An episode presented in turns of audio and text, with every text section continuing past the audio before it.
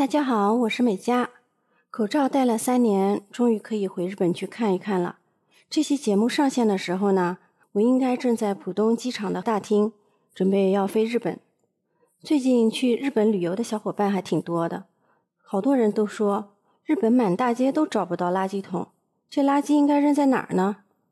其实是这样的，日本人在外面啊，都会把垃圾放在塑料袋里面，放在自己的包包里，最后带回家去扔。这时候我突然惊了一下，我居然快要忘记日本的垃圾该怎么分类了。所以呢，今天就正好来回忆回忆。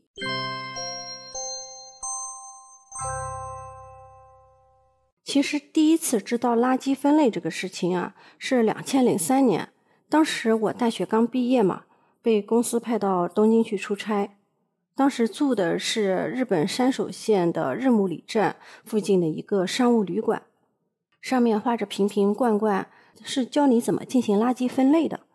但是那个时候吧，日语比较差，然后也没有太看懂，啊，也没有这个垃圾分类的意识，所以我就没太当回事儿。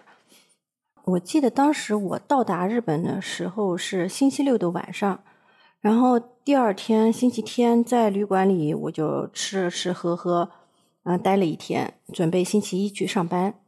我还是像在中国一样，把所有的垃圾都放在一个塑料袋里，然后星期一下楼的时候扔到了旅馆的那个垃圾箱里面，然后我就出门了。到了公司呢，哎，发现这个办公室里面怎么有这么多个垃圾桶，各种颜色，然后每个上面都贴了标签。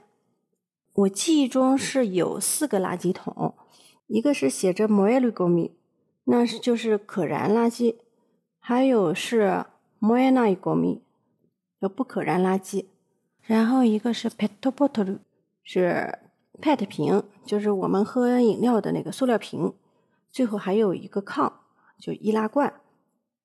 我在中国哪见过有这么多垃圾桶，还分门别类的？当时我就觉得。哎呦妈呀！日本人怎么这么麻烦呀？分到这么细干嘛？最后不还都是进垃圾处理厂吗？啊，然后晚上下班回到旅馆，啊，一进电梯发现里面贴了一个 A 四的纸，啊，看了一下，大概的意思就是垃圾不分类是不可以扔到垃圾箱的。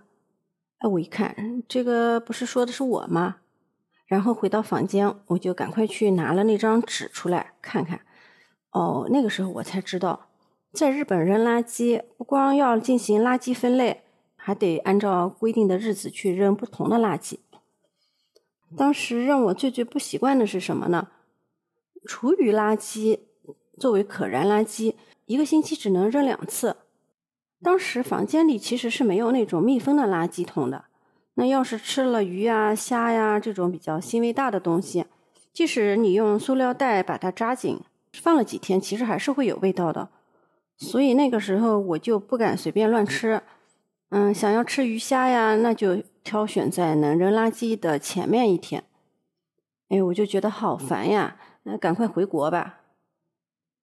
然后我还干过这种事情，就是吃剩的这个东西，把它用袋子扎起来，放在冰箱的角落里面，放好多天，放到能够扔垃圾那天才把它弄出去。现在想来好像还有点恶心。然后日本环卫一般都是早上八点钟来收垃圾，所以八点钟之前你要是不把垃圾扔出去的话，那你就得等下一个收集日了。嗯，东京的可燃垃圾的收集，我记得好像是星期一和星期四的早上，错过的话，那你就要等好几天。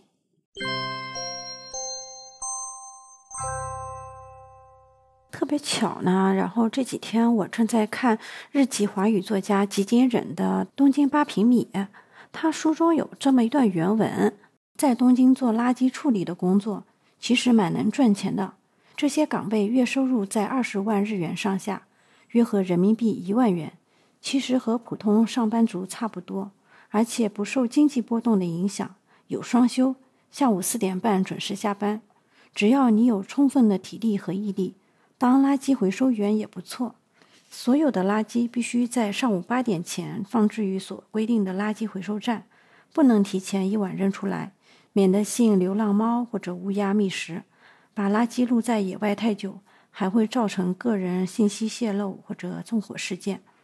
垃圾回收车一般在八点十五分到我家附近，如果没有赶上这个时间，垃圾就得在家里存放好几天。看完这段，当时我就特别有感触。虽然吉琴老师在他那个八平方米的小房子里面，其他生活都挺满意的，唯独扔垃圾也是有小小的烦恼。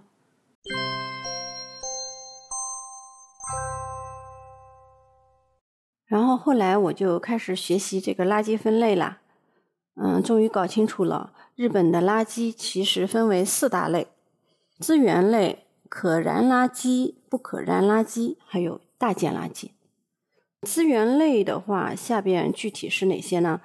嗯，其中有罐类，就是比如说咖啡的易拉罐，还有饮料的易拉罐，还有是罐头食品、金属的喷雾罐等。接下来是废纸，主要是指旧报纸啊、旧杂志啊、旧书籍这样的东西。接下来是牛奶盒子和果汁盒子，啊，是属于纸盒类。然后是硬纸板、玻璃瓶，还有一些塑料。这塑料就包括一些这个塑料的泡沫呀，一些塑料的容器啊、包装。嗯，比如说便当盒，那应该是属于塑料。最后还有一个 PET 瓶，PET 瓶的话就是嗯，就是塑料的饮料瓶子。资源类垃圾扔的时候，你可得注意了。这些瓶瓶罐罐，你都要把它彻底洗干净。如果你没洗干净、脏的话，那你就不能当做资源来扔，只能当做可燃垃圾。然后这个硬纸板，你得把它拆开，呃，弄平整，还得用绳子把它捆好。嗯，这个 PET 类就比较麻烦了，那个瓶盖子你要专门扔一个地方。然后呢，瓶身上面不是有塑料的这个包装纸吗？你也把它撕下来。撕下来作为可燃垃圾扔走。这个瓶身的话是 PET，也是单独扔。然后有一点要注意的就是，塑料的这个叉子啊、勺子啊、吸管这些，哎，这个东西它是可燃垃圾，它不能回收，所以你不能放在资源类里面。最后还有是气雾罐嘛，气雾罐的话，像发胶啊，然后我们女生们喜欢用的这个保湿喷雾。扔这种罐的时候，你必须先把这个气放掉，要不然可能会发生危险吧？我觉得是。这些是资源类的垃圾，然后接下来就是可燃垃圾。嗯，可燃垃圾的话，里面有一大部分的话就是生活垃圾，就是吃剩的饭菜呀，然后这些菜叶子啊，什么鸡蛋壳啊等等。嗯，还有就是刚才没有洗干净的那些资源类的这个东西。只能扔在可燃垃圾里面。接下来是卫生用品，绷带啊、卫生巾啊、牙刷啊，还有尿布、纸面巾等。这里面有个很特殊的东西，就是 CD。我以前一直以为 CD 它是塑料的嘛，然后应该放在这个资源类的塑料的个里面。哎，后来发现不是，CD 它是可以燃烧的，然后它应该是属于可燃垃圾。不过现在这个 CD 就用的比较少了，大家都用 U 盘什么，或者是用网盘了。这这个说的是可燃垃圾，然后接下来是不可燃垃圾。不可燃垃圾顾名思义就是点不着、烧不了的。那比如说是一些小金属物品，剪刀、煎锅啊、衣架、菜刀、餐具这些东西。然后是电池、灯泡，还有小家电。嗯，餐具包括碗啊、杯子啊、盘子等等，然后是玻璃、打火机，上面的这三种属于日常垃圾。然后最后一个分类是大件垃圾。大件垃圾顾名思义就是尺寸比较大的垃圾。那比如说就是一些大型的家电，电视、洗衣机、冰箱、空调等等。然后还有就是家具，沙发啊、床啊、桌椅等等。其实日本收垃圾的过程是蛮有意思的。一般一个垃圾车是配了两个人，一个人是负责开车，一个人呢就在下面负责把这个垃圾袋往车子里面扔。然后你就可以看到这样的一个画面：垃圾车在前面慢慢的开，然后一个人跟在后面慢慢的跑。每路过一个那个收集点呢，那个人就去把垃圾袋扔到这个车子里面。我觉得那个开车的人还挺舒服吧，里面车子里有空调，然后他也不用费劲。但是那个后面在跑着扔垃圾的人还是蛮辛苦的。那一早上要收很多垃圾，然后他还得跑一早上。日本的垃圾车后面其实有一个滚筒，垃圾袋放进去以后就会被这个机器自动的压碎了，然后卷进去。而且垃圾车的密封性我觉得应该是不错的，因为在旁边基本上闻不到什么臭味道。嗯，我在修 notes 里面放了一张图，大家看看就明白了，看看日本人是怎么收垃圾的。说到这个地方，我突然想起来一件事情。那说出来的话，你可能会像我第一次见到那样非常吃惊。之前我在日本住过公租房，然后有一天楼下贴出了一个公告，说：“哎，几月几号之前，大家要把自己在车库里的自行车整理一下。如果这个车子到时候没有人要的话呢，就要当做无主的自行车处理了。”到了截止日那天，我下楼一看。哎，确实是有很多车子没人要，然后被他们清理在了一边。当时我想，哎，这个车子没人要了，那他们总得处理啊，是不是就会便宜的给出售？我正好去弄一辆。哎，结果好一会儿来垃圾车了，他们拎起自行车就直接给扔到那个垃圾车里边了，然后这个自行车就被那个滚筒扭成麻花卷进去了。当时看的我眼睛都直了，哎，我心想日本人也太奢侈了。其实有的车看上去还蛮新的，怎么就当成这个垃圾给处理了呢？这个我也在 show notes 里面放了一张图，垃圾车卷自行车的这个图。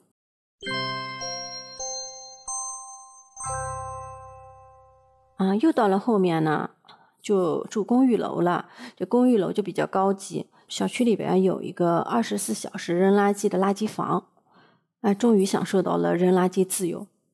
不过，虽然居民是可以二十四小时随时的去扔垃圾的，但是其实只是把垃圾暂存在垃圾房。其实物业也是按照垃圾的收集日，把不同的垃圾送出去的。但是我当时真的又被这个垃圾房给震惊了一下，垃圾房超级大，然后进去的时候你还要用钥匙开门。不是本小区的人，你就进不去。垃圾房里面摆着各式各样的垃圾桶啊、垃圾箱，收拾的特别干净。我不知道中国有没有这样的垃圾房。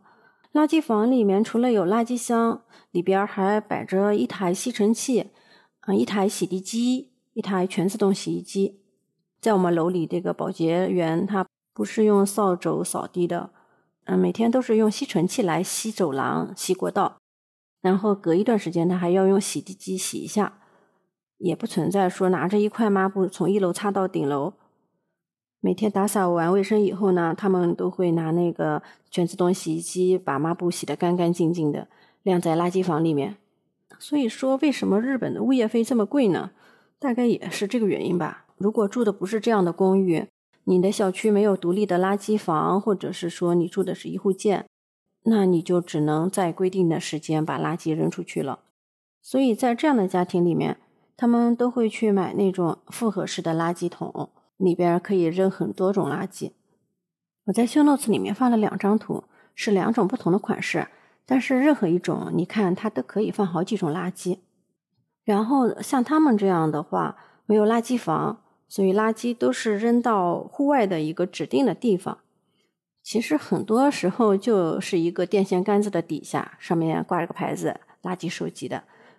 然后大家在修 notes 里面可以看到，这种扔垃圾的地方一般上面还会盖一个网，这是干嘛用的呢？防止乌鸦呀，还有小动物啊来咬这个垃圾袋的。日本的乌鸦整天哇哇的叫，还会啄人，它们特别爱翻垃圾袋，就能给你弄得一塌糊涂，很是讨厌。不过乌鸦是日本的国鸟，所以也不能打它，还得保护好。这些都是日常的垃圾，分类还算比较简单。但是这个大件垃圾应该怎么扔呢？我搬过好几次家，每次都要扔好几个大垃圾。在日本扔大件垃圾是要收费的，而且不是说你随时想扔就扔出去，流程还有点复杂。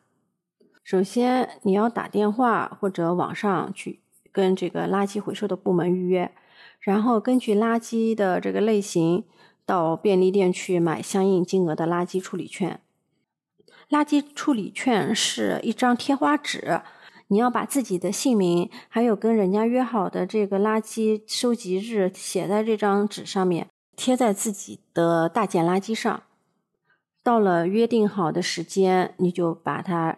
放到指定的一个地方。不过日本扔这个大件垃圾价格还真贵。我记得我有一次扔了一个席梦思床垫吧，就花了两千两百日元，折合人民币大概是一百多块钱。在 show notes 里面我放了一些横滨市大件垃圾收费的这个价目表，大家其实可以去看一看，啥啥都是要收钱的。说到这里，你肯定会问。那你干嘛要扔？你就不会卖给二手店吗？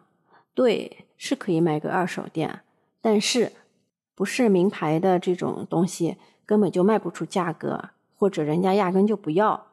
所以，如果能给你免费拉走，不需要你倒贴钱的，那你就谢天谢地吧。所以，买电器的时候还有一种选择，就是以旧换新。其实这样也不错，省得去处理原来那个旧的垃圾了。不过我们中国人比较聪明，到哪里都会建个什么微信群来互助一下。上次回国的时候，我就是在群里面把家用电器啊，还有家电就半买半送处理掉了。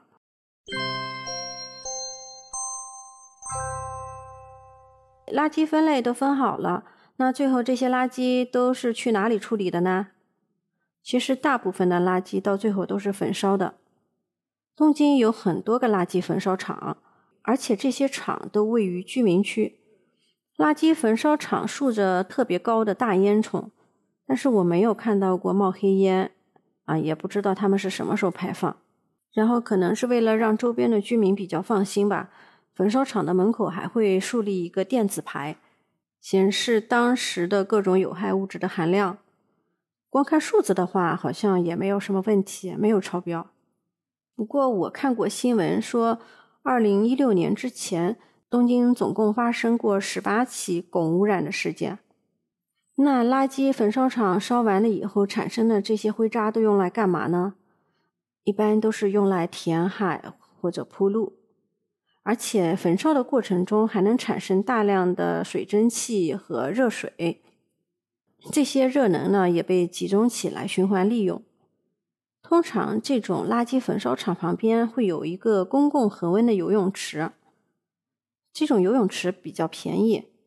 周一到周五的话，一般大人是两个小时四百四十日元，人民币大概是二十二块钱。小学生以上的是半价，然后三岁以上小学生以下的那就是免费了。周末的时候大概要稍微贵一点，贵一百日元，也就是五块多钱吧。因为是在居民区嘛，所以夏天去游泳的人特别多。我以前也经常去这样的游泳池，嗯，条件还不错，有人工浪池，还有水滑梯等等。炎炎夏日还是挺舒服的。然后游完泳，你去门口的自动贩卖机买一点冰激凌或者明治的牛奶喝一喝，哎，就一个字，爽。后来回国以后吧，我们家这边也没有要求强制的垃圾分类，但是习惯了。每次喝完那个牛奶以后，我还会去把这个牛奶盒子剪开，洗洗干净，晾晾干。饮料瓶子也会用水去冲一冲。嗯，不过最后也没什么地方给我分开扔，多多少少让我有点扔垃圾的心理障碍。之前上海不是实行垃圾分类吗？什么湿垃圾啦、干垃圾啦。网上线下引起了热议。其实日本有那种把湿垃圾直接烘干成粉末的机器，我看现在淘宝上也有了，朋友们可以去搜索一下。其实夏天有这种机器的话，还是蛮管用的。其实我觉得垃圾分类本身是件好事，但是你要把规则定得容易，这样大家就会积极的配合。就像日本的垃圾分类，看着挺复杂的。但是说到底，还是按照物品的种类来分，这样大家就比较好区分。实现起来就没有那么难。这期节目就聊这么多吧，等我从日本回来以后再见吧。